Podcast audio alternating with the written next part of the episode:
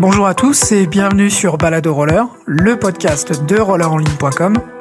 Aujourd'hui, nous partons à la rencontre d'un rider au palmarès bien étoffé, mais aussi aux multiples casquettes. Il a fait de sa passion un métier. Il fut notamment euh, double champion du monde de skate cross, champion du monde de roller soccer. Il participa également aux X Games, à une époque où le roller était encore le bienvenu. Euh, aujourd'hui, nous quittons un peu la capitale et nos interviews de riders euh, franciliens pour le sud de la France et Toulon. Nous partons à la rencontre d'Anthony Avella. Bonjour Anthony. Et salut à tous.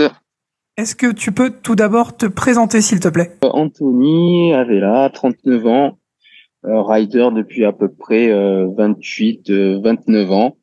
Et voilà, donc comme tu l'as dit, j'habite dans le sud à Toulon. Comment t'as découvert le, le roller, Anthony? Alors le roller, si mes premiers souvenirs sont bons, comme pas mal de, de gars de mon âge, c'était la première fois que j'en ai mis, c'était avec ma sœur, c'était des toutes petites patinettes en, en métal là avec des sangles en cuir qu'on fixait aux chaussures. Je crois que ça c'est mon tout premier souvenir d'avoir mis une paire de rollers. J'ai un autre souvenir où le ma, première paire de rollers, je me suis acheté, c'était avec un ami à moi qui s'appelle Stéphane. Euh, en fait, quand on était jeune le matin pour gagner un peu d'argent, on lavait les vitres des, des voitures. C'est comme ça qu'un matin, en fait, on s'est acheté notre notre première paire de rollers. Mais après, j'étais assez euh, un jeune qui, qui, qui était souvent dans, dans les rues, comme, comme tous les jeunes de mon époque, et donc du coup on était beaucoup sur, euh, sur plein de plein de sports à roulettes, euh, euh des caisses à savon, des vélos, BMX, skateboard. Euh, donc voilà, on mélangeait un petit peu un petit peu tous les tous les sports à roulettes. Tu vivais où à ce moment-là? Euh, Moi, je suis né à Toulon et j'ai grandi à Toulon. Donc euh, je suis toujours euh, resté ici, euh, plus ou moins quoi. Donc tu disais, tu as démarré avec des, des patins à lanière, donc tu as démarré en quad? Alors mais ça c'est vraiment, je peux pas dire vraiment que j'ai démarré, c'est-à-dire que j'ai découvert ça euh, une après-midi comme ça avec avec ma sœur sur ces sur ces fameuses patinettes. Mais c'est pas à ce moment-là que j'ai vraiment, tu sais, accroché au truc et, que je me suis lancé dedans. C'est arrivé plus tard après la première paire de rollers que je me suis acheté, comme je t'ai dit, c'était celle-là hein, avec mon ami euh, à la suite de, de, de, notre petit travail. Et après, en fait, j'ai accroché beaucoup plus tard. Je faisais beaucoup de skateboard et j'avais vu à la télé en fait les Is Games en roller. Et euh, le fait de les voir euh, s'envoler sur la rampe, faire des figures assez acrobatiques, ça m'a attiré. Donc, quand je suis arrivé à la rampe là de chez moi, j'ai demandé à, un autre collègue de me prêter sa paire de rollers pour essayer. J'ai réussi à descendre la rampe, à passer le spine. Euh. Puis après, à partir de là, j'ai accroché. Et euh, tu vas rigoler parce qu'après mes premiers rollers qu'on m'a achetés, c'était des rollerballs. Je sais pas si tu te rappelles ouais, ces rollers avec une grosse une grosse euh, boule là sur le sur chaque roue. Une boule à l'avant, une boule à l'arrière. Voilà, exactement. Tu te voilà. souviens de la, toute première paire que tu as achetée, tu te souviens de ce que c'était avant ça? Ou est-ce que ça c'est ton La toute première paire que j'ai achetée, c'était des rollers Carrefour jaune euh, et orange fluo, un truc comme ça. Ça traînait au rayon de Carrefour, ça coûtait 30 francs à l'époque, 30 ou 50 francs. Comme je t'ai dit, avec mon, mon ami, on, on, lavait les vitres le matin pour se faire un peu d'argent de poche et on s'était acheté notre paire de rollers comme ça, puis on était parti dans, dans les rues de Toulon euh, s'amuser. Donc là, en fait, tu nous dis que très rapidement, euh, t'es allé vers la rampe. T'avais, t'avais essayé d'autres choses en patin? T'avais, j'imagine, t'as commencé un peu comme tout le monde par la balade ou? Non, non, pas du tout, non. Quand j'ai accroché au roller, j'ai commencé direct sur la rampe. C'est-à-dire qu'il dit à un ami, je dis, vas-y, prête-moi tes rollers, je vais essayer. Je savais pas, enfin, j'avais déjà des aptitudes à savoir rouler en roller parce que on en avait fait, euh, on avait fait un peu plus jeune par, intermittence comme ça. Et, euh, et, donc après, de suite, je me suis envoyé dans la rampe. Mais vu que je connaissais un peu les courbes et tout ça, parce que j'avais l'habitude d'en faire en skate et en BMX, j'ai commencé de suite euh, dans la rampe. Alors, c'était quoi les sensations? La première fois que tu as démarré là-dedans, tu des souvenirs de ça?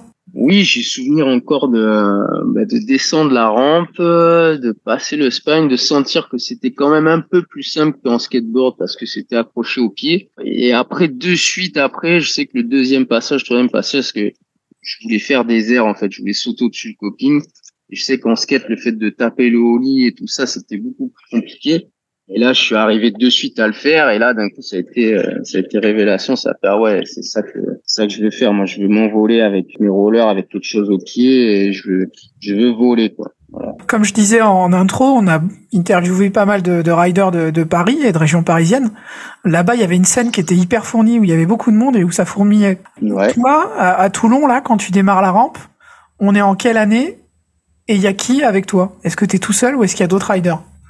Dans les années à peu près euh, 90, 95, entre dans, dans ces eaux-là, il y a beaucoup de monde.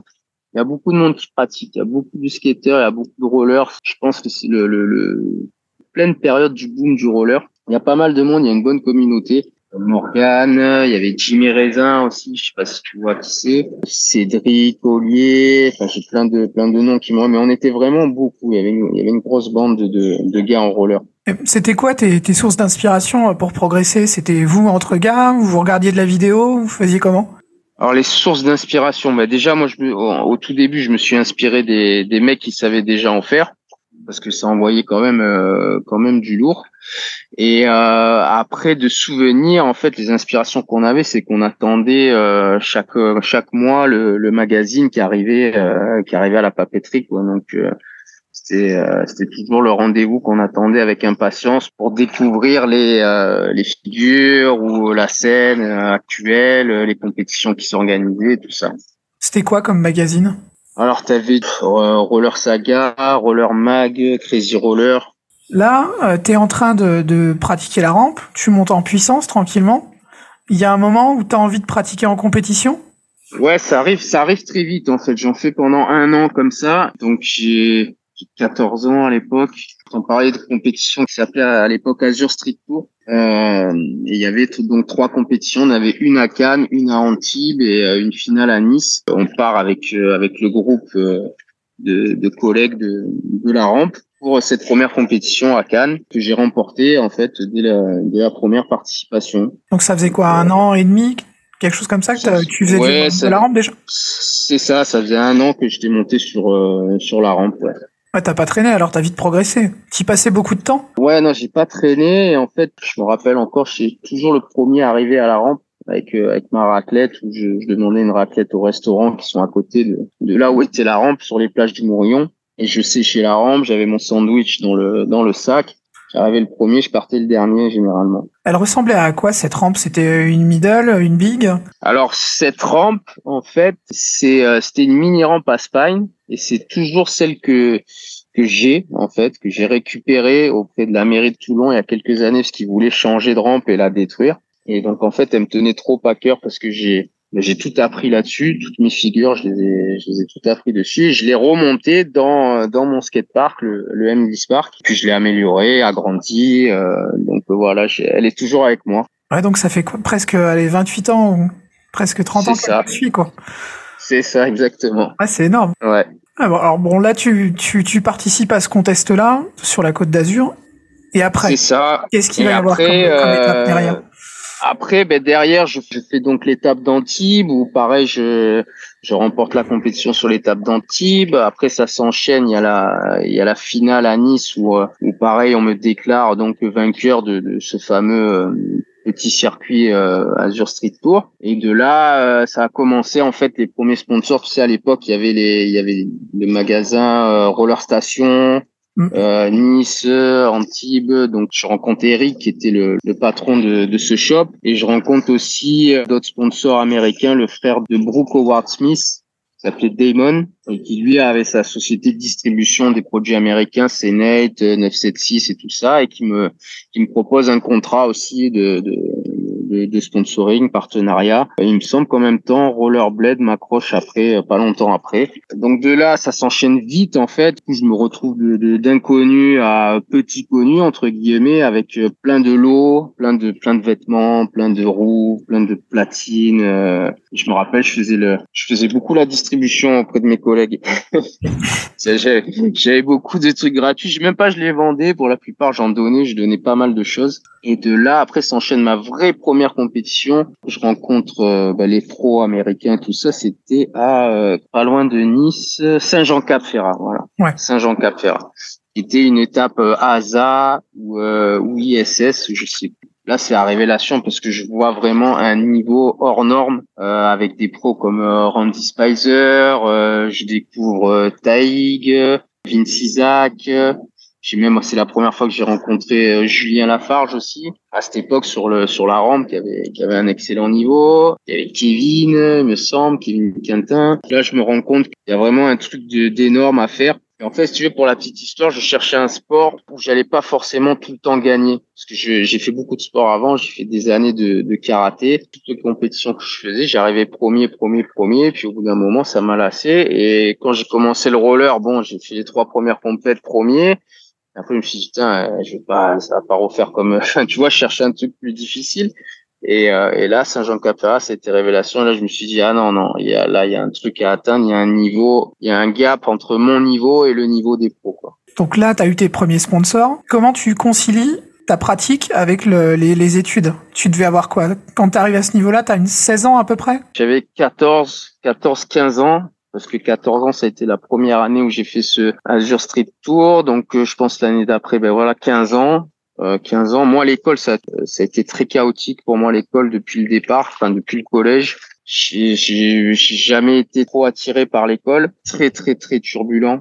Passé de conseil de discipline en conseil de discipline. J'ai fait énormément de collèges. J'étais arrivé dans un, dans un centre de, de réinsertion pour jeunes. Enfin, pas un truc fermé, tu vois, mais un, truc ouvert parce que euh, l'école n'a pas réussi à me canaliser. Et euh, donc du coup, j'avais que le sport en tête. Et euh, je te cache pas que j'ai passé pas mal d'après-midi, comme on dit, l'école buissonnière, à faire du roller. Ta famille, elle en disait quoi à l'époque? Famille, famille, j'ai eu un, un, bon, un, schéma familial assez compliqué aussi. Euh, du coup, moi, ça a été vraiment une porte de sortie pour moi le, le roller. Oui, le discours c'était ça va, ça va, ça va pas t'apporter à manger, mais en même temps, il voyait que j'étais bon et plus ou moins mon père me laissait le choix de de continuer de faire. Il me mettait en garde en me disant tu vas pas faire ta vie avec ça, nanana, euh, parce que c'est vrai que c'est dur. Euh. Moi, je me rends compte aujourd'hui, par exemple, avec mon fils, quand euh, je le vois jouer à sa console, à ses DS et qu'il débloque pas de l'écran, et je lui dis ah mais ça va pas, ça va pas t'apporter à manger ça. puis il me répond si, il y a des concours, les mecs qui gagnent des millions. Je dis ah ouais, ben je suis pas au courant. donc tu vois un peu le, le schéma et et donc voilà, j'étais quand même assez libre entre guillemets sur ça quand j'étais pas puni parce que du coup, mais vu que des fois l'école ça suivait pas, mon père quand même il me, il me bridait un peu et, euh, il, me faisait travailler en fait du coup pour, pour m'empêcher d'aller trop loin dans, dans mes conneries quoi. Tu disais, tu fais une étape ASA ISS. Comment elle se passe pour toi Saint-Jean-Cap-Ferrat? Impossible de te dire combien j'ai fait, quel résultat j'ai fait. Et après, euh, vu que la scène, elle était assez, euh, il y avait beaucoup de compétitions qui se déroulaient un peu de partout. Donc là, j'ai pas mal de trous de mémoire quand même. Je sais que j'ai participé à plein, plein, plein de petites compétitions un peu dans, dans le sud. Donc après, j'ai été sponsorisé par euh, Rollerblade qui m'a envoyé dans, pareil, dans des petites compétitions. Et puis après, j'entends parler euh, de l'ASA amateur pour pour passer professionnel. Il y avait un petit circuit euh, euh, amateur et si tu réussissais ce, ce circuit-là, tu pouvais passer pro l'année d'après. Donc j'ai fait ma première finale, je me rappelle, je c'était en Allemagne, on était parti en Allemagne. je crois que d'ailleurs Lamine il en parle dans son dernier, ouais. Alors Lamine, Lamine effectivement a un parcours un petit peu similaire au tien. Alors lui était parti en Italie pour se qualifier. Et après, ouais, il avait dû faire un passage par l'Allemagne. Alors, je sais plus par où je suis passé pour me qualifier. Peut-être que c'était en France parce qu'il y a eu, euh, en fait, la première année pour l'histoire, c'est qu'en Allemagne, je l'ai raté. J'avais pas réussi à me qualifier. Et donc, l'année d'après, ils étaient venus deux fois à Paris. Il y avait eu le, la qualif à Paris à Vitry. Et ensuite, il y avait encore eu la finale à Vitry. Et c'était cette année-là que, donc, juste l'année d'après que j'avais réussi à me qualifier pro. Alors, tu parles de, voilà. tu parles de Vitry.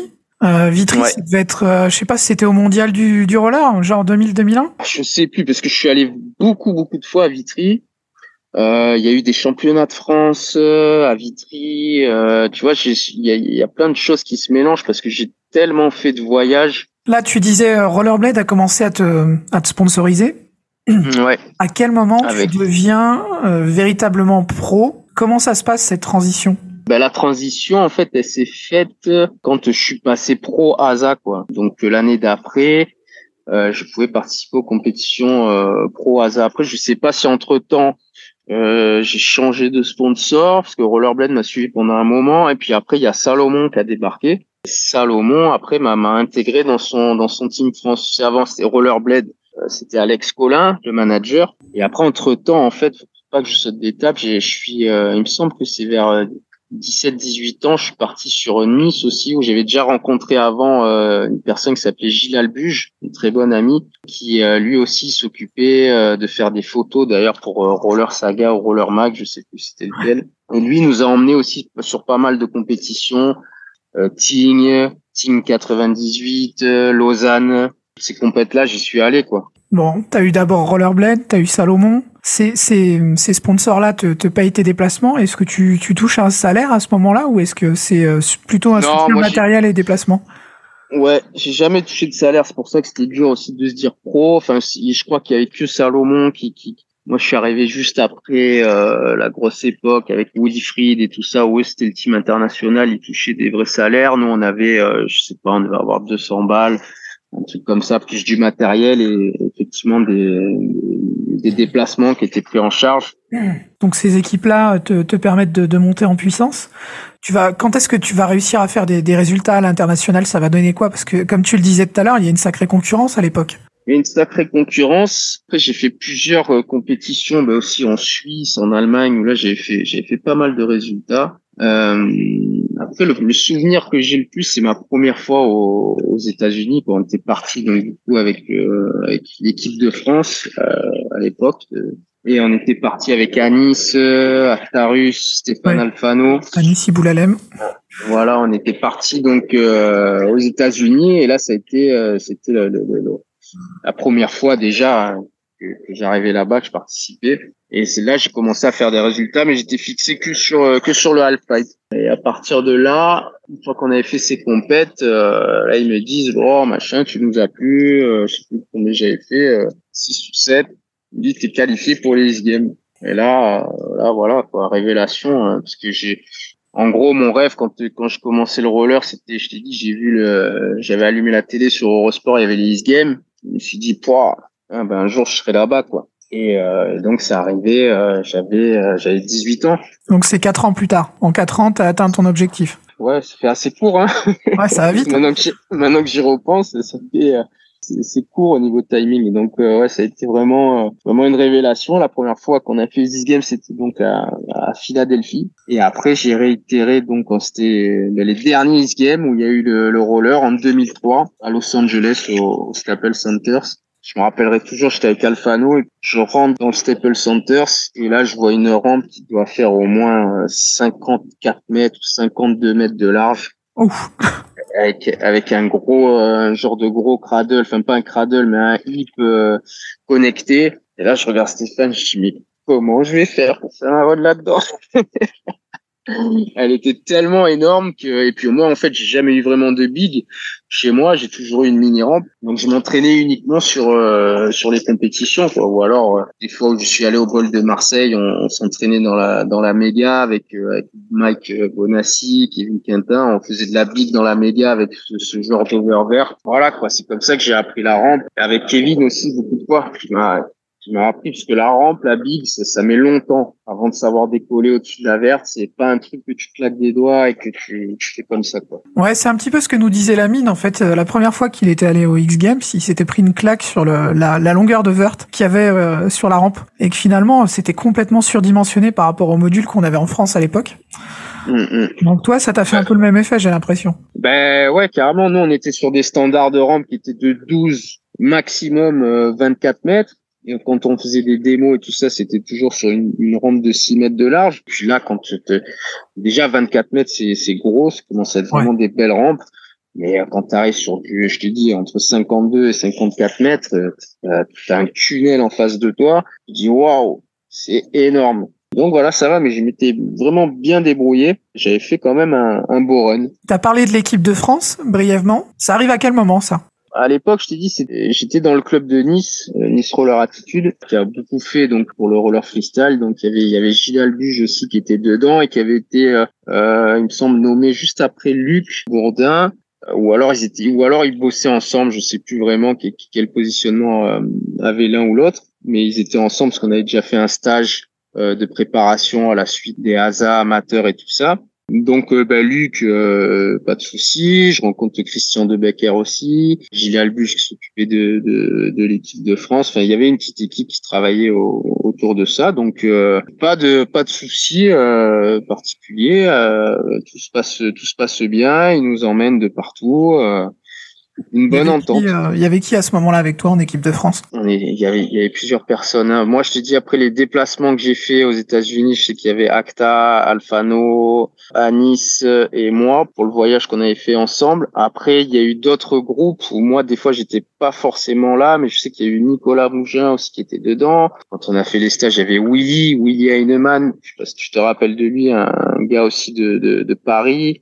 Il y avait Cédric Duchemin il y avait Olivier Dereux, Mathias Wextin. Il y avait pas mal de pas mal de monde, à peu près tous les tous les meilleurs Français des quatre coins de la France étaient là. En tout cas sur les stages qu'on faisait, on était on était tous tous là. Il y avait Anna, Anna Sil. Ouais, Anna Sil. Ouais. Je me souviens qu'ils avaient ils avaient fait la tournée Royal Air Maroc. Hein. Oui, on était parti au Maroc aussi. Hein. Je me rappelle aussi, j'étais allé une fois. Hein. Peut-être pas la première année où ils avaient fait le tour, mais j'avais participé à la à la finale du tour quoi. C'est à Agadir. Ouais, bah c'était 2002 ça. Ouais, ça a été mon, mon, premier déplacement avec les équipes de France euh, de l'époque où il y avait le magazine Ride Mag. J'ai souvenir d'avoir fait un peu de temps là-bas avec euh, avec les gars, c'était cool. Quel, est ton meilleur souvenir de cette période rampe? C'est This Game Los Angeles. Pour moi, c'était euh, consécration d'arriver en finale, d'y arriver, quoi, de passer les qualifs et de me retrouver devant toutes ces caméras et euh, d'avoir la chance d'avoir gardé ce souvenir euh, en, vidéo parce qu'il y, y a, toujours les images. Ça aurait pu se passer autrement parce que euh, ils ont voulu me disqualifier parce que j'ai un peu pété les plombs sur un résultat qu'ils avaient donné à César Mora qui tombe pendant son run et ils le font passer en direct devant moi. Puis comme je te dis à l'époque j'étais j'étais assez tendu comme comme garçon. Et, et puis j'ai pris une bouteille d'eau je l'ai tiré dans la tête des juges directement donc pour ça, ils ont voulu me, ils ont voulu me disqualifier, me virer, mais euh, ça va, je suis passé, euh, je suis passé au travers des mailles du filet. Ouais, c'était pas évident hein. en terre américaine euh, de face à un Américain, c'est jamais, jamais simple. Ah, mais surtout quand toi t'es jeune et tout ça. En plus, j'avais vraiment une, une autre façon de, de penser à l'époque. Je me rappelle les premières fois où je suis arrivé à Lausanne, t'avais tous les pro riders de rampe, t'avais Chris Edwards, Paul Malina, euh, Ravi Bourkhanda, t'avais que les grosses têtes sur la rampe. Et moi, j'étais avec Kevin. quand je te dis qu'on ponçait la rampe, c'est-à-dire que les mecs n'avaient pas le temps de mettre le pied sur le coping, on était déjà en train de faire des airs, s'en foutaient. Et moi, dans ma tête, c'était, hé les gars, vous, vous êtes des pros, vous avez une rampe, vous entraînez toute l'année. Moi, j'ai rien du tout. Donc je prends la place. Et il pétait les plombs, il pétait les plombs. C'était trop marrant. Enfin, quand je repense, c'était trop marrant. Mais c'est comme ça qu'on a progressé. Parce qu'on prenait notre place et pro ou pas pro, euh, on s'en foutait. On était là pour rider. À quel moment cette période de rampe, elle s'arrête un peu? Là, En tout cas, big ramp, parce que je sais qu'après, dans la, par la suite, tu as fait quand même pas mal de compètes avec de la mini Aspine notamment au FIS En fait, j'ai tout, j'ai, j'ai tout fait. Hein. J'ai, euh, j'ai fait du street parce qu'à la base, j'ai commencé par euh, bon par la mini rampe, mais les premières compètes c'était des, des compètes de street avec des tables, des curbs et tout ça. Donc, euh, en fait, j'ai, j'ai toujours fait les deux quasiment. Il y a juste quelques fois où il y a des périodes où je me suis dit allez cette saison, je préfère faire que de la rampe ou euh, cette saison je vais faire euh, que du street ou alors carrément je fais tout, je fais les deux. Donc en fait j'ai toujours euh, tout ridé que ce soit du ball, de la rampe, du street, du street dans la rue j'en ai fait aussi. donc ça s'est jamais vraiment arrêté en fait. C'est juste que je prenais ce qu'il y avait selon le moment comment je le sentais. T'as un spot qui te tient à cœur particulièrement? On a, parlé de ta rampe, euh, celle que tu as voulu garder. Est-ce qu'il y a d'autres spots comme ça, un peu emblématiques, euh, que tu adores rouler? Ben Aujourd'hui, je le fait d'avoir monté mon parc, c'est un endroit que j'affectionne euh, parce que c'est moi qui l'ai qui l'ai créé, qui le développe. Après, pas forcément de spot préféré, c'est surtout avec les gens avec qui je vais le faire qui est le plus important pour moi. Parce que des fois, tu vois, même je me retrouve dans mon parc, je suis solo, bah, j'ai pas envie de rouler. Il suffit que j'ai deux trois amis à moi qui viennent et là d'un coup ça ça ça change le game et et, puis je m'amuse, ils me sont poussés des ailes. J'en parlais d'ailleurs avec Nicolas Mougin que au téléphone et que j'ai que j'ai croisé assez souvent et je lui demandais je sais pas comment tu fais pour euh, te taper des sessions big, mettre ton téléphone, t'envoyer des tricks, le filmer, t'es solo. Je, sais pas comment il fait. C'est un truc je suis impossible de faire. Oui, il est hein il continue à rouler. Ah ouais, non, mais tout, tout mon respect. Hein. Euh, et mais, mais ça, cette faculté-là de se dire je, je vais tout seul sur la big et m'envoyer, euh, impossible. Je j'ai toujours ridé en groupe avec des amis, euh, on s'est toujours tiré vers le haut et du coup de me retrouver solo euh, à rouler. Donc j'ai pas de spot particulier, tu vois que j'affectionne. C'est vraiment plus euh, les personnes. Ça fait, ça fait plusieurs fois que j'appelle Kevin à Marseille, je lui dis oh tous les dimanches viens on se remet à la big et tout. Voilà, moi j'attends que ça, que partager des moments avec avec les potes quoi. Donc tu te déplaces pour aller voir les, les copains, eux ils viennent aussi chez toi? J'ai vu qu'il y avait eu pas mal de ah, d'échanges. Ouais, mais en ce moment, moi, c'est vrai qu'avec euh, le boulot et les enfants, je, je fais un peu, euh, enfin, plus en plus de mal à, à, à me déplacer. Ben, vu que maintenant j'ai mon spot, c'est plus moi qui appelle les, les collègues pour qu'ils viennent. Quoi. On a parlé de ta période rampe. En parallèle, tu as, fait quand même d'autres activités. Tu parlais tout à l'heure du street. Euh, le street qui t'a sans doute permis après d'aller un petit peu vers le, le skate cross. Est-ce qu'on peut aborder un peu cette période-là? À quel moment tu découvres le skate cross? Ben, Le skate cross, encore une fois, c'est Kevin qui me le fait découvrir. C'est Kevin a toujours été un peu précurseur de des disciplines euh, nouvelles, comme le roller foot. Tu vois, c'est la première fois que j'ai découvert le roller foot, mais c'est lui qui m'en a parlé. Il me dit ouais, on a découvert un truc, c'est du football en roller. C'est quoi, c'est quoi ton truc? Ils sont partis en Allemagne euh, faire ça. Euh, pareil, après dans la foulée, euh, le skate cross. Alors j'avais déjà connu à Lausanne quand c'était le border cross là avec les Salomon. Mm. Euh, il y avait Wilfried qui avait participé et tout. Moi, j'avais pas trop accroché. J'étais plus dans mon. Tu sais, il passait même sur un bus et tout ça. C'était en pleine descente. C'était vraiment un truc euh, assez chaud. Donc, je... première fois que je t'en parlais de ce sport, c'est ça, border cross. Et puis après, euh, c'est 2011, 2000, 2011, Kevin se met à fond dedans avec euh, avec Seba qui fait le circuit de skate cross. Ouais, les World Skate Cross Series. Voilà, 2012. Et puis je vois ça, je me dis, ça a l'air pas mal et tout. Puis et puis je sens qu'au fond de moi, je, je le, je, le sais et je le savais, je sentais comme ça. Je savais que j'avais un très très bon départ, une très bonne accélération. Parce que quand j'avais passé mon la première fois mon brevet d'état, il fallait, tu sais, qu'il mixait le, la pratique freestyle, c'est-à-dire le slalom et le street. Et donc, j'étais parti dans un club où il y avait des mecs qui faisaient du slalom euh, vitesse, tu vois. Et quand la première fois, ils m'ont vu démarrer en accélération, ils ont, ils ont fait, waouh, ils ont tous halluciné. J'ai dit, ah ouais, mais je, bon. Enfin, moi, pour moi, c'est normal d'accélérer entre d'un module, passer d'un module à l'autre, d'accélérer. Donc, du coup, voilà, je me prends au jeu et je fais un petit branchage sur, sur un groupe où ils étaient tous là, de, les gars du skate cross, et je leur dis, les gars, préparez-vous 2013, j'arrive, je gagne tout. Et ça rigole un peu, tu vois. Puis je le dis, j'ai dit, les gars, attention, j'arrive. et en 2013, du coup, je me mets à fond dedans et je fais toutes les étapes et je gagne à la fin, quoi. Ouais, tu fais champion du monde 2013. Euh, ouais. Tu te retrouves euh, à faire un deuxième titre. C'est l'année d'après? Ouais, c'est ça. En 2014, je pars sur la même dynamique en me disant, euh, voilà, ben, tu l'as fait une fois, il va falloir confirmer, le refaire une deuxième fois. Et donc je pars dans la dans la même optique de, de compétition et, et c'est pareil, j'y arrive. Ça me demande beaucoup d'efforts, puis le niveau augmente aussi de plus en plus et puis il faut avoir un sacré mental, tu sais, pour déjà y arriver une fois et puis une deuxième fois. Euh, quand je vois des mecs comme Florian Petit-Paulin qui enchaînent euh, d'année en année les titres et euh, c'est ça demande un mental et euh, un entraînement qui est, qui est hors norme. Hein. C'est pas facile. Ouais, c'est vrai que Florian, c'est un, c'est un travailleur, c'est un forçat, quoi. Quand tu le vois bosser, mm. euh, que ce soit, alors en plus, il combine à la fois la hauteur pure et, et le skate cross. Bon, Mais tu vois, il est vraiment allé par étapes. C'est-à-dire qu'il est, il est arrivé vraiment en découverte, tu vois. Et puis après, quand il a vu qu'il pouvait être bon, il s'est mis au travail. D'ailleurs, c'est, c'est un gros travailleur. D'ailleurs, lui, il est un peu comme toi. Il a un, un, départ canon. Et après, il est hyper technique sur les modules, hein, mais c'est vrai qu'il démarre très très fort. Ouais, ouais, il a une grosse. Euh, bah, depuis qu'en tout cas, moi, j'ai vu le gap quand je l'ai rencontré. Euh, quand il, je crois que c'était en 2000, 2014 ou 2015. Je le croise deux fois euh, pendant que je fais les compètes et après je le recroise donc euh, je crois que c'était il y a deux, il y a deux ans ou, l'année dernière à Lyon. De toute façon, je le vois, je le suis sur sur les réseau et euh, il y a eu un gap. Le mec il est passé de du bas à tout en haut, mais quand je dis tout en haut à Lyon, quand quand tu mets déjà une seconde à tout le monde sur ton chrono, c'est c'est qu'il y a un truc. Tu roulais avec quoi toi comme matos sur le skate cross? Sur le skate cross je roulais, euh, bah nous on roulait déjà en route 80.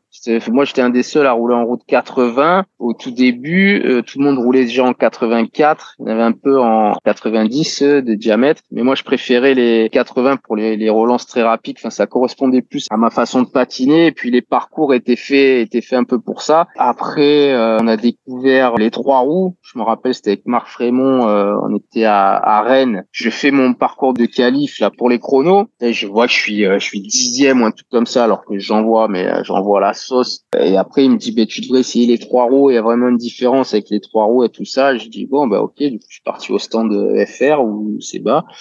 Et euh, j'ai pris une platine trois roues. Et du coup, en fait, j'ai enchaîné la j'avais déjà fait, je crois, mes deux temps de qualif comme ça. Et j'ai enchaîné la compète avec les trois roues. Et je crois que je sors, je sors deuxième ou troisième de, de cette compète avec les trois roues. Ouais, le temps d'adaptation a été plutôt rapide, quoi. Ouais, bon après c'est c'est vrai que t'as as un changement un peu de position et de d'appui sur euh, sur les trois roues, mais c'est vrai que ça allait beaucoup plus vite. Alors maintenant, quand je vois par exemple ben, Florian qui est en euh, 4 x 100 ou des trucs comme ça, je me dis waouh, en fait, ouais, c'est et puis même les petites bottines, le fait de pas avoir les chevilles, euh, les chevilles fixées là, il y, en, y, en a de plus en plus qui se mettent à ça. Est-ce que c'est le bon compromis? Bah, Je je sais pas, j'ai pas j'ai pas essayé, mais tu vois quand même qu'il y a une différence déjà au niveau au niveau matos. Quoi. Il est vraiment sur des patins de course, alors que la plupart des gens ils roulent avec des patins de freeride qui ont un petit peu plus de maintien. Lui, euh, il passe les modules avec des patins bas, quoi. ouais, il y a Johan Ford aussi qui, qui, a ce genre de patins aussi. Et bah, pour moi, pour le moment, quand je les vois, je me dis, waouh, impossible, la cheville, j'ai trop peur de me péter la cheville. C'est clair. Donc, en parallèle, tout à l'heure, tu parlais du roller soccer, du roller foot. Tu peux nous raconter un petit peu, tu disais, c'est quoi C'est Kevin qui t'a un petit peu mis là-dedans aussi avec Marseille ou? Ouais, qui ben en fait, ça part de quasiment de là. Moi, mon d'avoir monté mon club et mon asso. Il m'appelle un après-midi, il me dit viens machin, viens avec deux trois gars, on se fait une partie de roller foot et tout. Ils, eux, ils revenaient d'Allemagne et tout ça, euh, d'avoir fait leur première euh, coupe du monde des clubs. Et donc du coup, pareil, on part à Marseille avec, les collègues et puis on, on se fait un match, voilà, match classique. Euh, je kiffe. Je kiffe. Moi, j'ai toujours joué au foot et tout comme ça avec avec les potes. Et donc du coup, je suis tellement pris au truc, j'ai tellement kiffé j'ai dit, ben, je rentre. Qu'est-ce qu'il faut faire pour euh, monter un club machin? Bon, il faut faire une asso, c'est ici, c'est là. Et donc là, on est en 2005-2006. Donc du coup, ben, je rentre et puis euh, je commence à, à, fonder mon club pour euh, dans le but ben, d'avoir une équipe de roller foot toulonnaise. Voilà l'histoire comment comment elle a commencé. Donc on passe alors ouais RS, RSCT c'est 2006 a priori. avant il y avait Utopie? Ouais en fait 2006 c'était ça c'est Utopie on était parti dans un délire assez vaste en fait parce que tu sais quand tu, tu commences une asso t'as beaucoup beaucoup de gens qui sont autour qui est là qui lancent plein d'idées. Donc t'es parti sur des trucs super larges euh, euh, concept euh, festival et puis tout mélanger les arts urbains enfin tout ce qu'on connaissait graffiti skate roller BMX donc on a commencé comme ça et puis Utopie, c'était le fait, c'était le, c'était de jouer avec les mots et de te dire c'est, c'est un rêve, mais c'est une réalité de transformer le rêve à la réalité. Après, j'ai changé de nom parce que du coup, euh, il fallait que je me ressente un peu plus. Puis moi, je m'étais professionnalisé, j'avais passé mon BE. Entre temps, euh, j'ai fait une pige d'un an euh, à Amscas où j'avais travaillé là-bas aussi pendant un an en tant qu'éducateur sportif. Et en revenant, il fallait que je professionnalise un peu plus l'image. Et du coup, à l'époque, vu que il y avait le rugby club toulonnais à Toulon qui, qui montait très fort et qui avait, qui avait une forte, forte impact euh, médiatique, j'ai voulu jouer sur les mots et j'ai transformé en Roller Sport Club Toulonnais RSCT. Donc du coup, à partir de là, j'ai commencé vraiment ben, à constituer mes écoles de roller, avoir mon, mon, mon équipe de roller foot.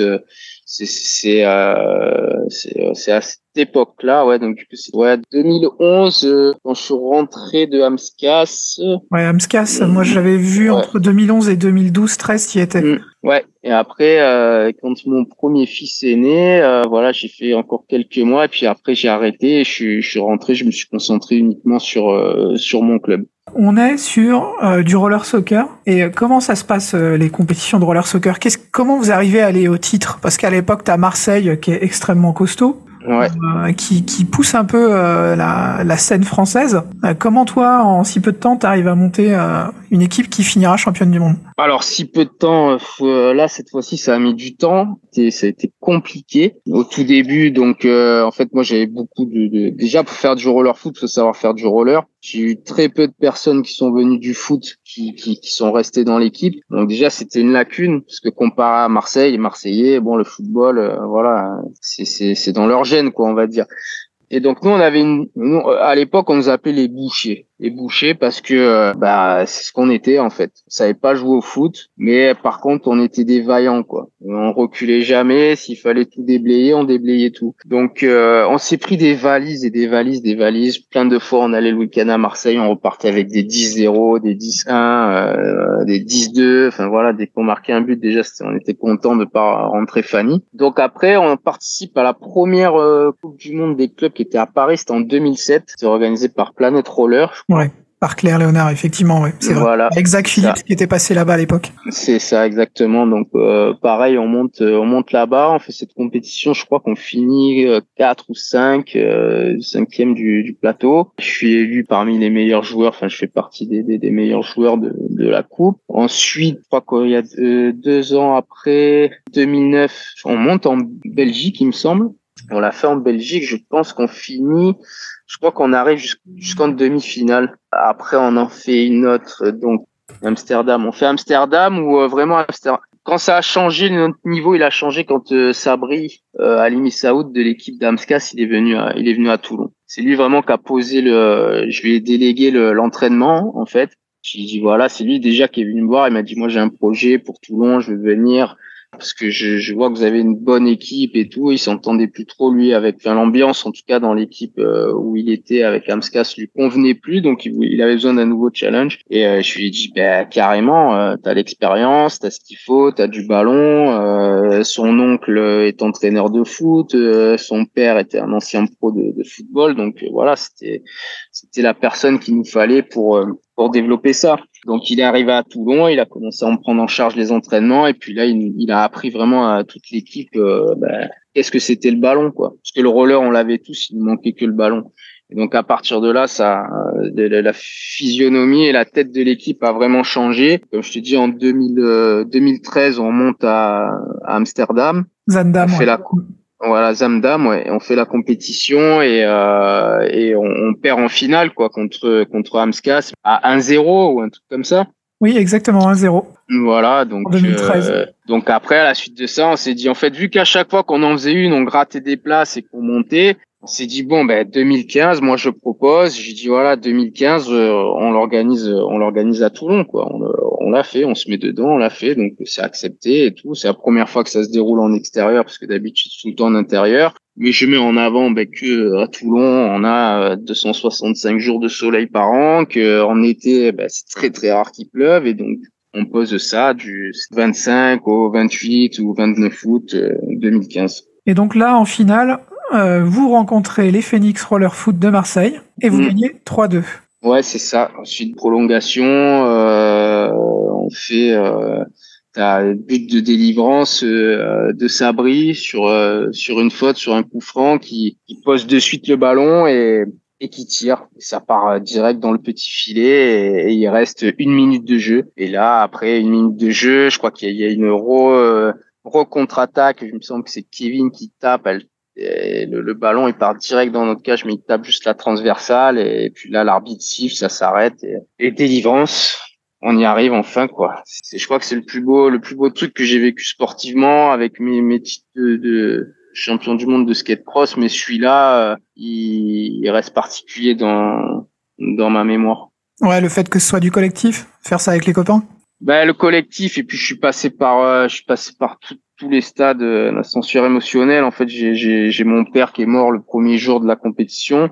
Et, euh, et donc euh, voilà, c'était vraiment, je suis descendu tout en bas pour revivre un truc collectif et remonter tout en haut. Enfin, c'était, c'était, je peux, j'arrive pas à regarder le, les images, le, le match de la finale, j'arrive pas à le regarder sans, sans verser une larme ou arriver jusqu'à la fin, j'y arrive pas, même encore aujourd'hui. Trop de choses qui sont associées à ça. Ouais. Après, tu, glisses, on va dire, à un moment vers euh, le Red Bull Crashed Ice. Tu, fais deux étapes a priori. Ouais, ouais, ouais. En fait, euh, ben, c'est en 2013 2013, je crois, ou 2014, je sais plus, c'est une des deux. Je rencontre ben, Jim De Paoli, qui est, euh, qui est un rider ben, qui faisait le skate cross et le, crash ice. Je regarde le truc à la télé, je me dis bon, ça ressemble au skate cross et tout, machin, nanana. Et puis lui, il me propose, il me dit ouais, tu peux venir, on peut t'inviter sur une étape. Je dis bon, bah allez, ok, on y, on y va, on, on va tester. Mais je savais pas faire de patin à glace. Et je suis allé euh, trois, quatre fois euh, sur une patinoire. Euh, je savais freiner que dans un sens. J'ai fait une vidéo vite fait pour euh, montrer, ouais, voilà, mais tac, je sais faire un peu de patin. Là, j'ai quelques quelques trucs qui ressemblent au roller et tout. Mais derrière, euh, c'est Daniel Molinari qui me donne une paire, qui me passe une paire de de, de patins à glace, des Bauer, voilà, de hockey. Moi, je connais rien du tout. Et je pars en Finlande tout seul prends l'avion, je pars en Finlande. Alors moi, le mec du sud, on n'a jamais la neige, jamais le, jamais de glace ni rien. J'arrive là-bas en mode Rasta Rocket, euh, moins 20. 5 euh, heures du matin, euh, premier réveil, tu te retrouves dans un dans un vestiaire avec que des Golgotes. Et tu vois quand je parle de ça, c'est je tourne la tête, je suis en train de me changer, je vois les, les frères Carl Crocs ou des trucs comme ça. Là, c'est deux montagnes canadiennes. sur glace. Ouais, ouais, ouais. Et puis là, je dis putain, mais je dis mais je regarde tout autour de moi, je dis mais si on a un qui t'emplâtre dans la barrière là, dans un virage, t'es mort. et euh, donc et puis là, euh, pareil, tu vois, t'as les mecs. Euh, euh, il y avait le, champion du monde Derek euh, Wedge là qui était qui était champion du monde juste la saison d'avant et tout, un mec super bonnard, open et tout, qui me voit, il me dit ah je t'ai vu toi le champion du monde skate cross, nana tac tac et tout, et puis d'un coup il baisse la tête, il regarde les patins que Danny m'avait filé, il me dit oh là là les antiquités. je dis ah comment ça et tout, et il me dit ah ouais ils montent tout à tous ses potes et tout, c'est comme si je m'étais ramené avec une paire de poppies, tu vois, sur euh, sur le truc. Et du coup, moi, je suis là, je dis bon, et puis après, je les vois tous passer, au, je les vois tous aiguiser leur lame avec la machine, je vois des, des, des, des, numéros, des trucs de correspondance, mordant par mordant, je vois un lièvre, une tortue, je comprends rien du tout. Du coup, je regarde un peu à droite à gauche, je demande, il me dit, il me dit non, mais ça, c'est quand tu vas accrocher dans les virages et tout, machin, nanana. Et puis je le regarde, je me rappelle, je le regarde, je dis, ah, tu sais quoi, de toute façon, ça va glisser, vas-y, c'est bon, et je m'en fous. et donc du coup je mets euh, je mets tout mon équipement, tout mon bardage et puis là tu pars mais euh, t'as pas une patinoire même pas pour t'échauffer ni rien, c'est qu'il t'emmène tout en haut de la piste et, là c'est un mur de glace le truc. En plus la piste que j'avais faite était vraiment vraiment compliquée pour les débutants et je me prends des pelles. Mais quand je te dis la première descente que je fais, il est euh, il est 6h30 du matin, tu as trois essais avant de faire tes time trial et première descente, je fais le flipper de haut en bas début de la course jusqu'en bas de la course, à chaque fois que je me relève, je prends un virage, je me démonte, je rentre dans les barrières, je, je fais le flipper, j'arrive en bas, j'ai les larmes aux yeux tellement je, suis à deux doigts de criser de nerfs quoi. Je, je me dis mais qu'est-ce que tu fais là, sérieux, qu'est-ce que tu fais là, tu vas crever. Je remonte une deuxième fois, deuxième fois je descends, je tombe deux trois fois, je vois que ça s'améliore un peu et, euh, et là le temps il passe en fait et le temps que je remonte il me dit ah c'est ton time trial, c'est à toi de passer. Je dis, ah, mais les gars, j'ai eu le temps de faire que deux essais. Et dit, ah ouais, mais là, c'est trop tard, faut partir. Et donc, mon time trial, je le fais. Et par miracle, je tombe pas. Mais attention, je descends comme euh, vraiment, euh, comme un débutant, quoi. Je tombe pas. Et j'arrive en bas, je fais mon freinage. Et là, j'ai la, j'ai la platine du, du patin à glace qui se pète, tu vois, qui se pète direct et euh, le plastique était trop vieux en fait a eu un choc thermique. Et du coup ça s'arrête là tu vois. Donc je fais trois descentes hop machin allez hop on repart à la maison. Et du coup je dis bon je peux pas rester là quand même il faut que je change de matériel je m'achète du bon matos. Donc je prends, prends vraiment là des bons patins je prends des lames bien larges et tout comme euh, comme il préconisait et je repars à Moscou pour euh, pour une autre étape euh, où là ça s'est quand même mieux passé je commençais à mieux gérer et euh, je suis arrivé jusqu'aux premières courses de qualification. Et c'était les repêchages. Et je, donc je pars, je fais mon départ, je fais la course de qualif. Mais dans un virage, je, je prends un virage et je me, je me tords le genou. Je me fais une genre d'entorse au genou. Donc euh, je peux pas terminer la course, je saute par-dessus les barrières. Et après, en fait, euh, moi, mon objectif, c'était dans le crash c'était si t'es bon de suite, tu continues. Si tu vois que ça te demande trop d'efforts et tout ça, c'est bon, on passe à autre chose, on, on arrête. Et vu que j'avais déjà dépensé pas mal de pognon pour euh, partir en Finlande et puis euh, Moscou, euh, j'ai arrêté l'histoire là. Ouais, c'était quand même une expérience qui t'a qui t'a enrichi. Ouais, carrément. Puis euh, découvrir ce spot, euh, la, la, manière comment ils montent l'événement. Mais moi, j'aurais rêvé que qu'il n'y ait pas de glace sur ces pistes. Parce que quand tu vois l'investissement qu'ils font et quand la piste elle est montée avant les, les serpentins, c'est vraiment une piste euh, que tu peux rouler en roller et ça serait ça serait énorme. D'ailleurs, il y, a il y en a une en Russie qui est comme ça euh, où euh, l'été elle est en elle est en mode bois et puis l'hiver il a il a recouvre de glace. Et là, en fait, moi, mon, mon ma perspective, c'était d'essayer de, de, les attirer plus sur le roller et d'arrêter de mettre la glace sur leur piste. Quoi. On va on va basculer un petit peu sur la sur la partie club d'abord, ouais. qui est un gros morceau. Mais ouais, avant, je voudrais quand même qu'on parle de de tes engagements avec la, la Fédé Parce qu'à partir de 2009, tu t'es inscrit en tant qu'entraîneur. Ouais, entraîneur de, de l'équipe de France, ouais. sélectionneur. Ouais. Et ben en fait, on me propose le poste. À l'époque, c'était Monique qui était là. Monique Aymar, ouais. Ouais, Monique la présidente. Euh, Il y avait Eric Ferrando aussi avec. Et donc du coup, on me propose, on me propose ce poste-là. Donc euh, de, sélectionner, ben, de m'occuper de l'équipe de France et et j'accepte, j'accepte naturellement parce que ça me, je me suis dit pourquoi pas alors que je faisais toujours de la compétition et j'étais quand même toujours à, un bon niveau. Je me dis ok, euh, allez, il y a un circuit qui est là, qui est posé avec un, un classement mondial, donc donc allons-y. Ben, je commence cette expérience là. Tu la continues encore aujourd'hui ou comment ça se passe? Non, j'ai fait de 2009 jusqu'à 2012-2013. Et non, aujourd'hui, non, je je, ouais, suis plus, je suis plus dedans. Ça fait ça Stéphane fait un moment. Luchy, ouais, j'ai oublié. Ça fait un moment, ouais. Donc donc voilà, en fait, cette première expérience en tant que manager, euh, sélectionneur, c'était pareil. C'était c'était une expérience humaine humaine euh, très enrichissante à devoir euh, ben, gérer, composer avec des athlètes, avec des fortes personnalités, gérer de la logistique, des voyages euh, des résultats, je faisais les vidéos, les montages vidéo, photographe, je faisais tout. Et donc euh, j'en garde, euh, j'en garde un bon souvenir en tout cas. Donc en parallèle, tu disais tu as fréquenté Nice Roller Attitude euh, aux ouais. 2004 et même avant. Tu as eu Amscas en 2011-2012 et puis après donc tu avais monté Utopie RSCT. Mm -hmm. Aujourd'hui, tu as Métropole Glisse, M Glisse. Comment ça s'est passé cette continuité-là? Qu'est-ce qui t'a amené à ça? Pourquoi t'as fait évoluer tes projets au fil du temps? Ben, Comme je te disais tout à l'heure, ben, Utopie, en fait j'avais une vision, j'avais une vision déjà qui était là avec euh, ben, avec cette fameuse rampe où j'ai débuté, que j'ai démonté, que j'ai stocké dans, dans, dans un terrain pendant des années. Euh, et ma vision, c'était vraiment ben, d'avoir mon skatepark et de le créer, tu vois, en partant de cette base de mini rampe que j'avais. Donc, et puis après, c'était toujours euh, voilà euh, ce mot dans la tête. C'était un rêve, une réalité je rêvais que des East Games, euh, je l'ai réalisé, j'y suis allé, donc c'était toujours, tu vois, dans cette continuité-là. Après, professionnellement parlant, j'ai dû changer de nom parce que Utopie, ça faisait trop, euh, c'était pas assez pro en tout cas au niveau euh, professionnel et tout ça, démarchage, euh, crédibilité. Donc euh, ça, on l'a gardé, on l'a gardé dans le cœur. Et puis du coup, j'ai décidé donc Roller Sport Club Toulonnais.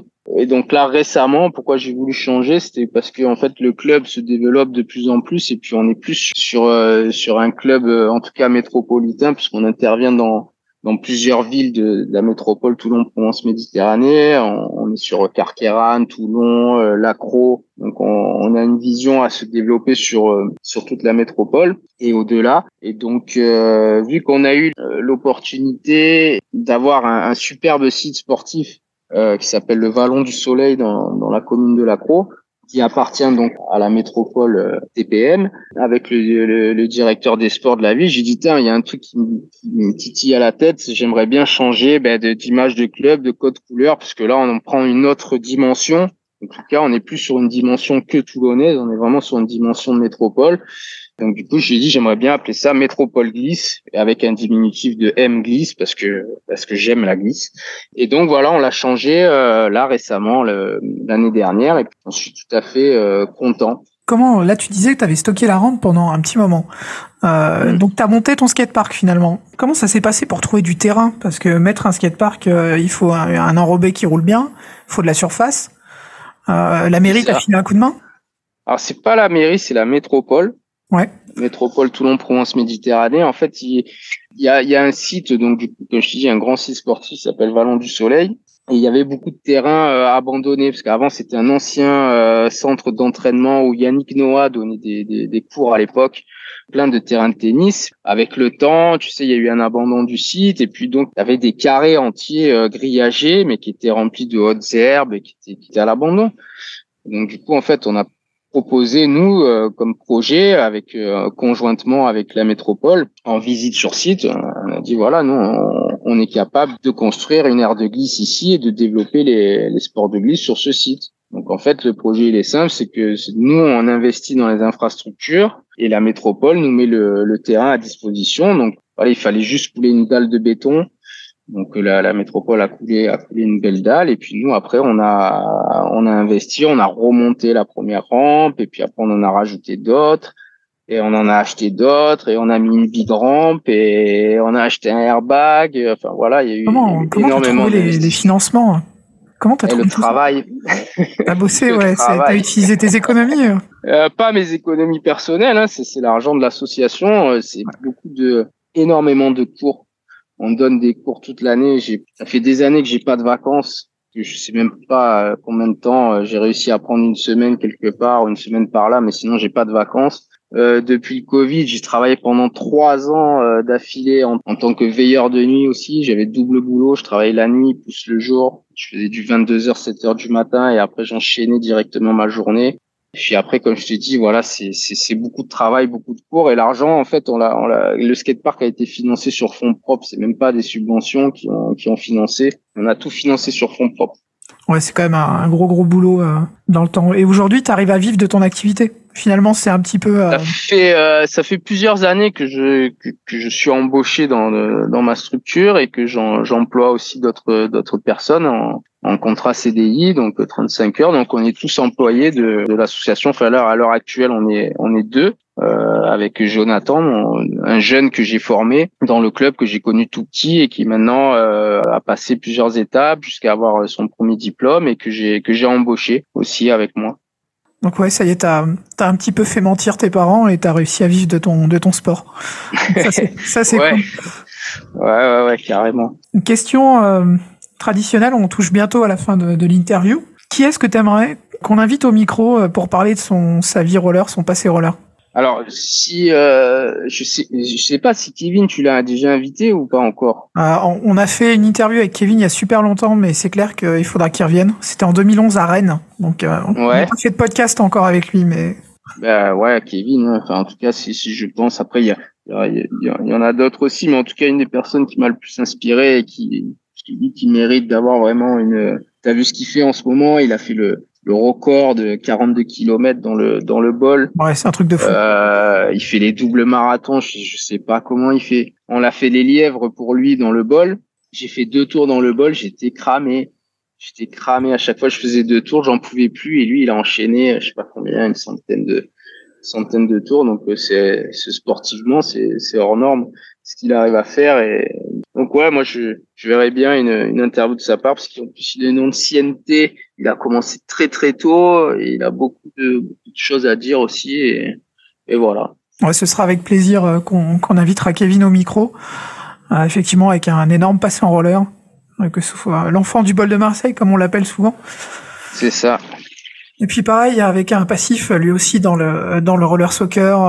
Enfin, il, il a roulé pas mal avec rollerblade, il a fait de l'endurance avec des solos au Mans. Enfin, ouais, c'est un c'est un gros. Ouais, puis précurseur, euh, précurseur, tu sais un peu de, de nouvelles pratiques. Bah, il a un peu tout essayé, tu vois. Le, je crois le seul truc que euh, que j'ai pas fait, ouais, parce qu'après si je l'écoute, je, je, je, vais plus m'en sortir. Donc, je suis jamais allé avec lui faire ses traversées de Marseille-Strasbourg ou ses grosses randonnées parce que Ouais. euh, voilà, je j'y suis pas encore et je crois que j'ai jamais fait les les descentes là dans les pistes de bobsleigh aussi. Il a essayé de me chauffer. J'ai dit non, c'est bon, on verra plus tard. donc euh, donc voilà. Mais euh, donc je sais qu'il va lire ce truc. Kevin, dimanche matin, 10h, 13h, je t'attends sur la rampe. Bon, ouais, j'ai un petit mois pour le sortir, alors, mais euh, bon, je suis persuadé qu'il sera au rendez-vous. Ouais, ça va. Alors, notre dernière partie, ultime question. Euh, traditionnellement, on, on a une tribune libre. Donc, euh, si tu as envie Mhm. d'ajouter quelque chose qui te tient à cœur, dont on n'a pas parlé, euh, voilà, le micro est à toi. Ben, un truc qui me tient à cœur, on va dire parler de, je vais parler du moment, parce que je vois des, je vois deux trois petits trucs des fois qui me chagrinent un peu dans le dans le roller, en fait, il faut il faut garder l'esprit roller, euh, il faut le garder libre et ne pas le politiser, surtout ne pas le politiser, pas s'en servir comme un moyen politique, parce qu'à l'heure actuelle, je vois des choses, comme je t'ai dit, qui me dérangent. Je vais pas je vais pas m'étaler, mais euh, ça me dérange qu'on utilise ce moyen d'expression libre, cette sensation de liberté pour euh, pour politiser certaines choses. Donc voilà, je profite de cette tribune pour le dire. J'ai encore la semaine dernière une de mes élèves, une toute jeune élève nouvelle que j'apprends à faire descendre les modules et puis qui, qui, qui, à la fin de son passage sur le module, elle se retourne avec des grands yeux, elle me regarde, elle me dit, waouh, je me sens libre. C'est ce que ça me procure le roller et c'est, et c'est pour ça qu'on a tous commencé ce sport et qu'on continue, c'est parce qu'on a vraiment ce, sentiment de, de liberté, ce mm. moyen de locomotion qui est différent de, de, de, de, la marche à pied ou du vélo. Et ça, c'est le plus important. Voilà, de garder, garder cet esprit-là et, et, et, se souvenir de pourquoi on le fait et ne pas le détourner pour des choses euh, qui, euh, euh, à ce jour, n'ont pas de forcément de sens. Voilà. je te remercie pour ces mots. Ça a été vraiment en tout cas, merci de, prendre le temps avec toi parce que mine de rien, j'ai regardé, on t'avait, on a toujours suivi ton parcours par tes résultats ou tes classements, mais on n'avait jamais pris le temps de faire une vraie interview. Donc là, c'est bien, euh, c'était important de le faire. ben, merci, comme tu dis, mais déjà, moi, je voulais te remercier aussi pour, euh, pour tout l'investissement que tu as depuis ces années sur, euh, sur le roller et le fait de garder toutes ces archives et, et, et historiques, parce que c'est c'est du gros boulot et on en a besoin pour l'histoire de notre sport. Des fois, je, je, lis des interviews, des passages que tu fais avec des, des gars que j'ai jamais entendu parler. Voilà, ça rappelle au combien on, on est petit malgré tout ce qu'on a pu faire avant et qu'il y a des, il y aura toujours des gens avant nous et il y aura toujours des gens après nous et ça fait plaisir. Donc voilà, merci à tous et gros support à toi aussi. C'est clair, on s'inscrit dans une, dans une continuité, on n'est pas constamment à tout réinventer. Merci Anto, à bientôt. Merci à toi, passe une bonne journée. Allez, ciao ciao. Ciao. Nous vous remercions d'avoir écouté cet épisode de Balado Roller. N'oubliez pas que vous pouvez nous retrouver ainsi que toutes nos interviews sur rollerenligne.com dans la rubrique médias ou sur votre plateforme de podcast préférée. Si vous aimez Balado Roller, n'hésitez pas à en parler autour de vous et à partager nos podcasts sur les réseaux sociaux. A très bientôt pour d'autres interviews passionnantes avec les personnes qui font le roller et son histoire.